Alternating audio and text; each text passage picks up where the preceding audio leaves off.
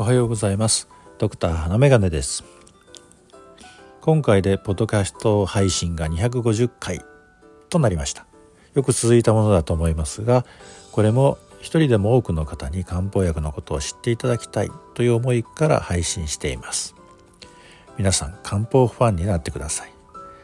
もちろん私自身も漢方ファンです。もともと興味を持ったのは30代半ばある病院に赴任していた時に半下香木糖という処方を使ってものすごくよく効いた症例を経験したからです。それから興味を持ったのですが私自身も自分のアレルギー性鼻炎が小生流糖という処方のおかげで随分良くなって最近ではほとんどアレルギー性鼻炎の症状で悩むことがなくなってしまいました。また私は途中15年ぐらい胃がんの手術や化学療法ばかりをやっていましたが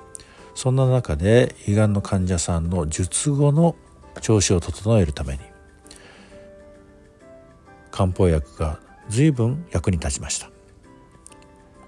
さまざまな症状や訴えそれに対して対応すると思われる専門医を紹介しても異常なしで帰ってくることが多かったのです。そんな方に漢方薬を利用することによってその方の症状を楽にしてあげることができた。そういう経験が随分ありました。そんな中で私自身も漢方不安となり56年前に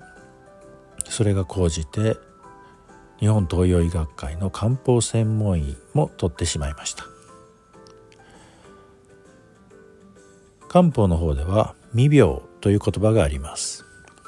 未来の未に病と書いて未病ですね。まあよく言われる恋人未満。恋人とは言えないけどただの友達でもないよねという恋人未満。その言葉を使えば病気未満ということになるでしょうか。もともとは本人も体調が悪いということも気づかない状態だけれど体のバランスが崩れ始めているというようなところを捉えて未病と呼んだりしたようですけれども現在ではもうちょっと広く体調がなんとなく悪いと本人も気づいているんだけども検査で異常が見つからない病名がつかないといったような状態も未病と捉えていると考えていいと思います。そういうものに対して漢方薬というのは随分役に立ちます。もちろん病気になってしまった時も漢方薬はとても有用です。漢方薬のお役立ちポイントを挙げてみるとまあやはり西洋医学で対応できない症状特に先ほど申し上げた未病調子が悪いけれど検査で異常がない病名がつけられないといったような時そういう時に漢方薬が利用できるわけです。例えば冷え症とか月経困難症。加齢に伴う体調の変化。肩こり。というようなものですね。月経困難症に関しては西洋医学的な治療が走行する場合もありますが、まあ、ホルモン療法とかではなかなかうまくいかない場合も多いようですのでそういう時には漢方薬がとても利用できます。また風邪やインフルエンザの初期の治療にとても役に立ちます。そういうところから現在問題となっているコロナの初期症状に対しても役立つということが広く知られるようになって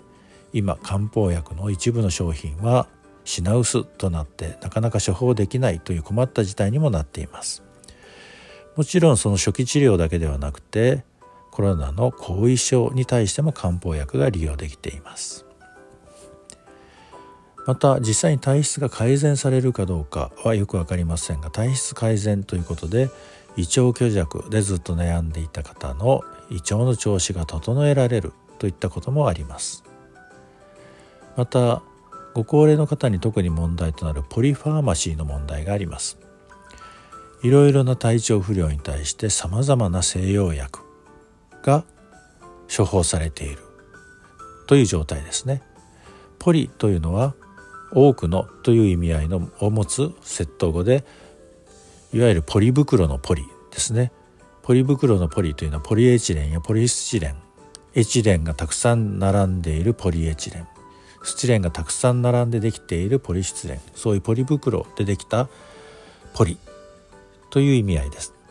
ファーマシーというのは処方とかお薬とかいう意味が入っていますのでポリファーマシーというのはやたらとたくさん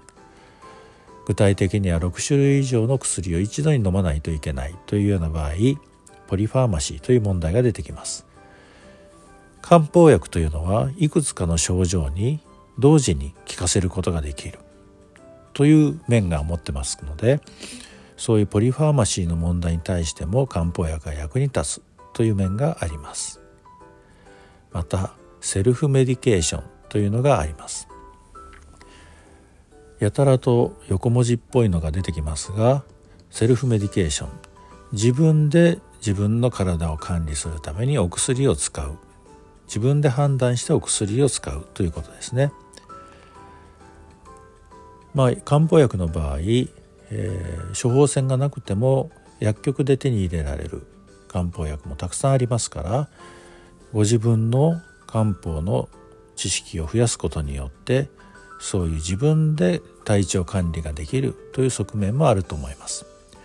もちろん一つの症状に対しても人によって使う漢方薬が変わってきますから最初は薬局の漢方に詳しい薬剤師さんか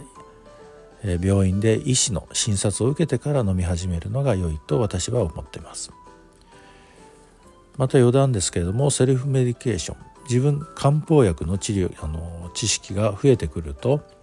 いわゆる薬膳の知識にも結びついてくると思いますのでより広く日常の体調管理に利用できると思います。さあ年末です。厳しい寒さがあったりちょっと緩んだりと安定しない気候が続きます。是非体に気をつけてください。また体調の管理に漢方薬をうまく利用できるといいですね。お正月に飲むおとそ。おとそも実は漢方の処方であります。昔の人は日々の健康管理に漢方の知識をうまく利用して日常に取り入れていたんだと思います。皆さんも是非漢方ファンになって日々の体調管理に生かしてみてはいかがでしょうか。今日は250回目の配信ということでちょっと雑談になってしまいましたが私がこれまで続けてきた多くの人に漢方ファンになってほしいということをお伝えしたいと思いました。今日があなたにとって素敵な輝く一日となりますように。ではまた。